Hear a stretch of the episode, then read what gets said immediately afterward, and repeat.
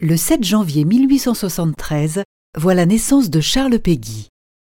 Diffusia.fr vous invite à écouter un extrait de son poème Cela m'étonne toujours. Cela m'étonne toujours, dit Dieu, d'entendre les gens dire Nous sommes mariés. Comme si on se mariait un jour. Laissez-moi rire.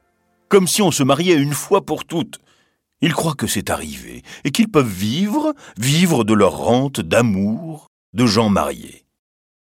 Comme si on se mariait un jour, comme s'il suffisait de se donner une fois, une fois pour toutes.